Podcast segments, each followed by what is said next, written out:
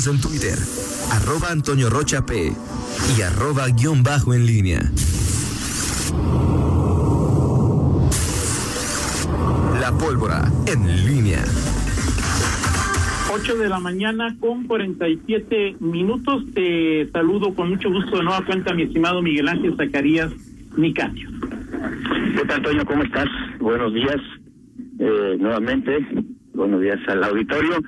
Eh, bueno, pues ya, ya viste ahí este que algunos eh, eh, organismos, bueno, un organismo en particular se pronunció, Toño, sobre el tema de, de este foro, la, la CEMIC, eh, con alguna falta de ortografía, pero bueno, ahí ya, ya, ya este,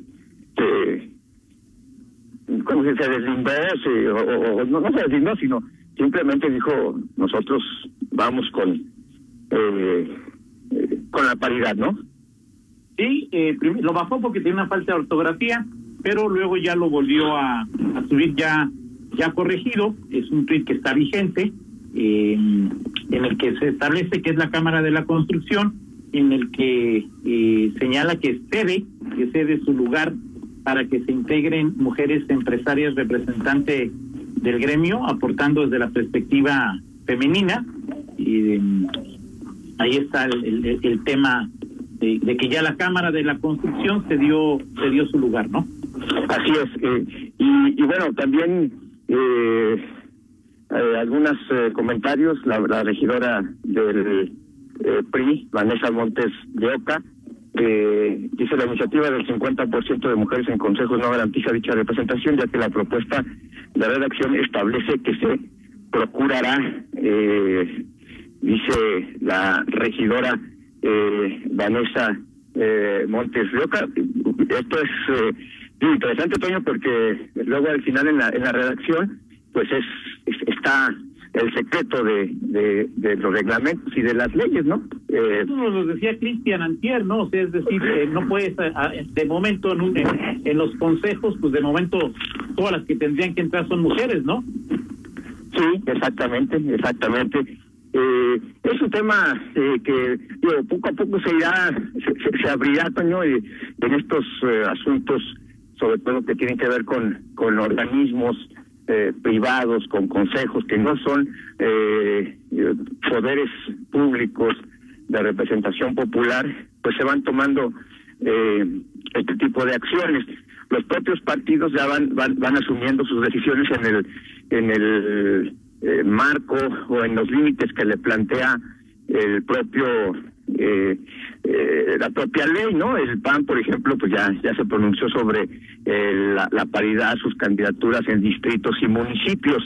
Eh, el PRI, por ejemplo, recuerdo que el, una propuesta de la líder de la CNOP en el sentido de que los los en el Consejo Político de que las candidaturas de eh, del, PRI en, lugares eh, municipios de alta rentabilidad sean para mujeres.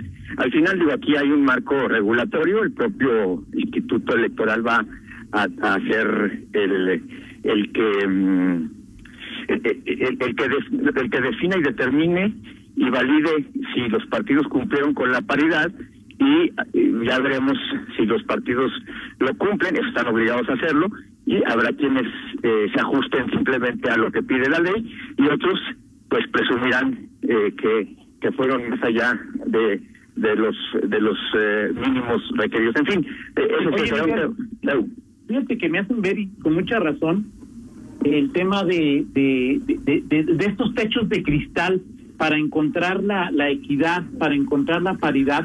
Este comunicado de la Cámara de la Construcción que dice cedemos, o sea, como una actitud otra vez machista. O sea, me toca, pero lo cedo, ¿sí? Como un privilegio machista. Sí, el, te- el tema el tema finalmente tiene que ver con, con un eh, creo que en, en en el discurso eh, es una es podría decir que es una coincidencia general podría decir eh, eh, si tú ves los planteamientos de los de los eh, partidos en general de las organizaciones eh, al, al final este cuando tú eh, abonas a la a la paridad a la equidad.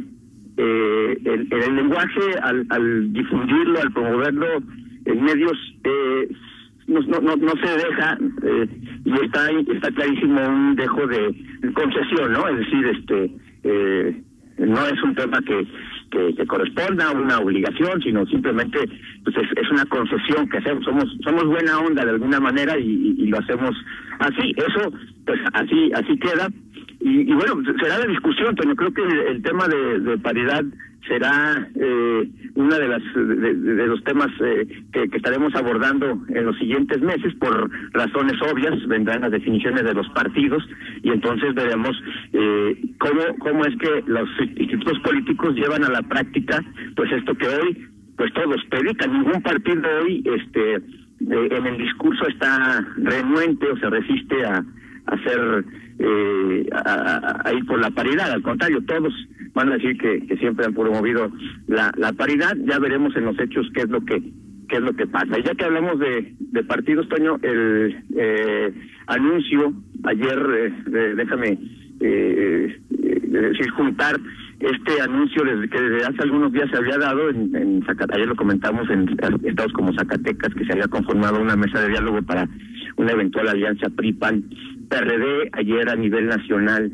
los eh, líderes de los tres partidos eh, citados eh, confirman esta intención de llevar acuerdos a, a la a, la práctica, sobre todo en donde va a haber renovación de gubernaturas.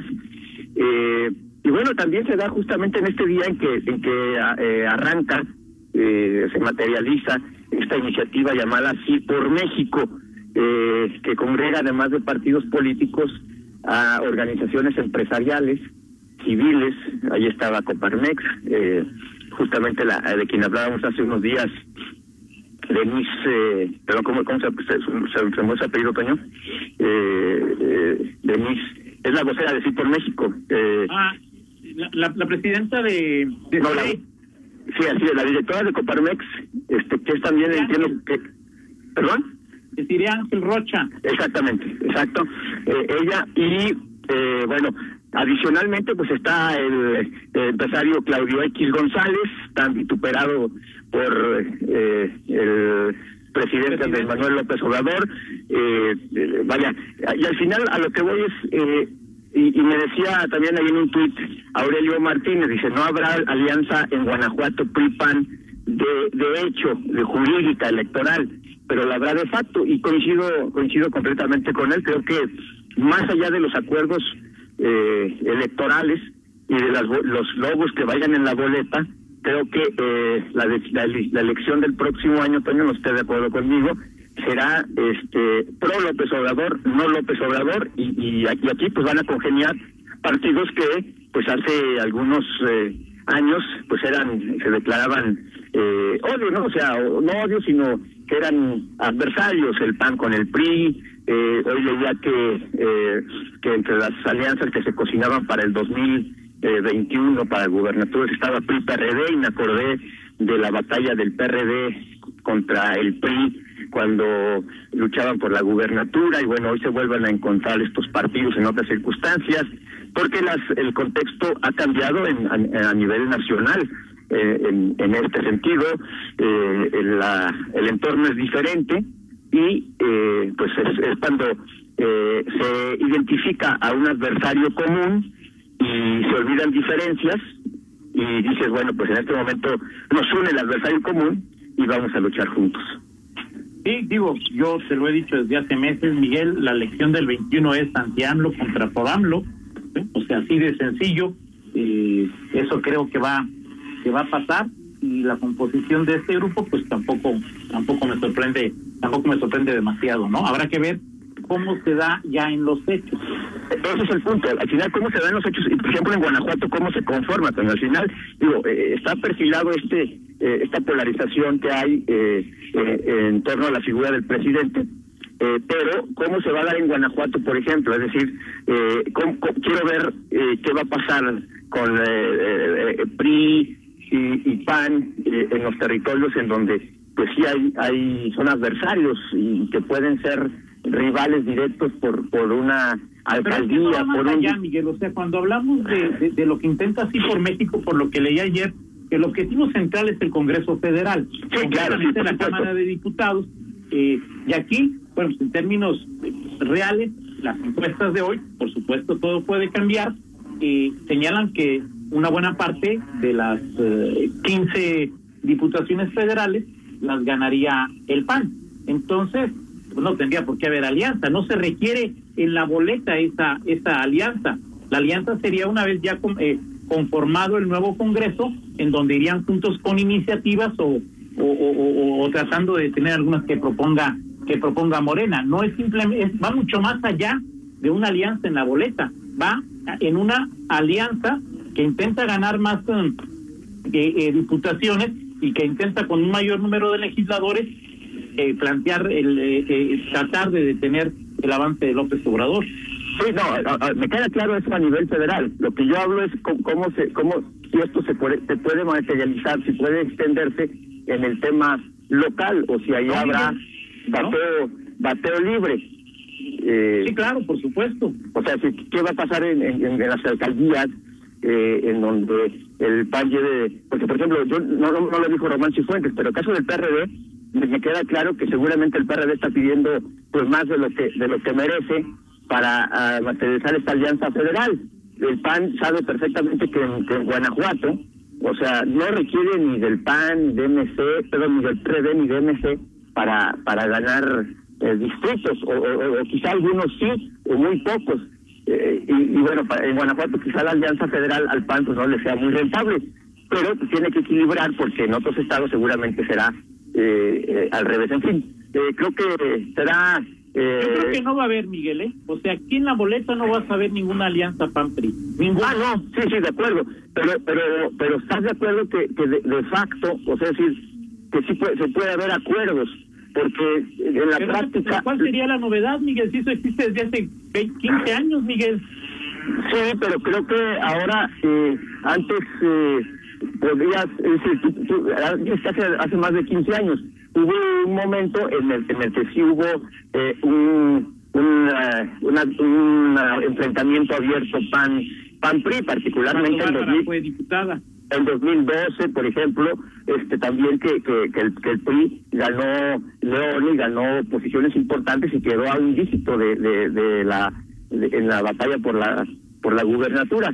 Eh, sí ha habido espacios, en lo general, sobre todo en el Congreso podemos decir que hay eh, que ha habido estos eh, eh, acuerdos a veces poco claros y que han enfrentado al propio PRI, encontramos siempre las posturas de quienes están a favor de, de, acuerdos con el PAN y quienes dicen que, que si los priistas se vendieron, en fin, esto pues, quizá para el 2021 veremos una postura uniforme en el caso del PRI y no habrá fisuras en, en, esta en este vínculo que ha tenido eh, con el PAN.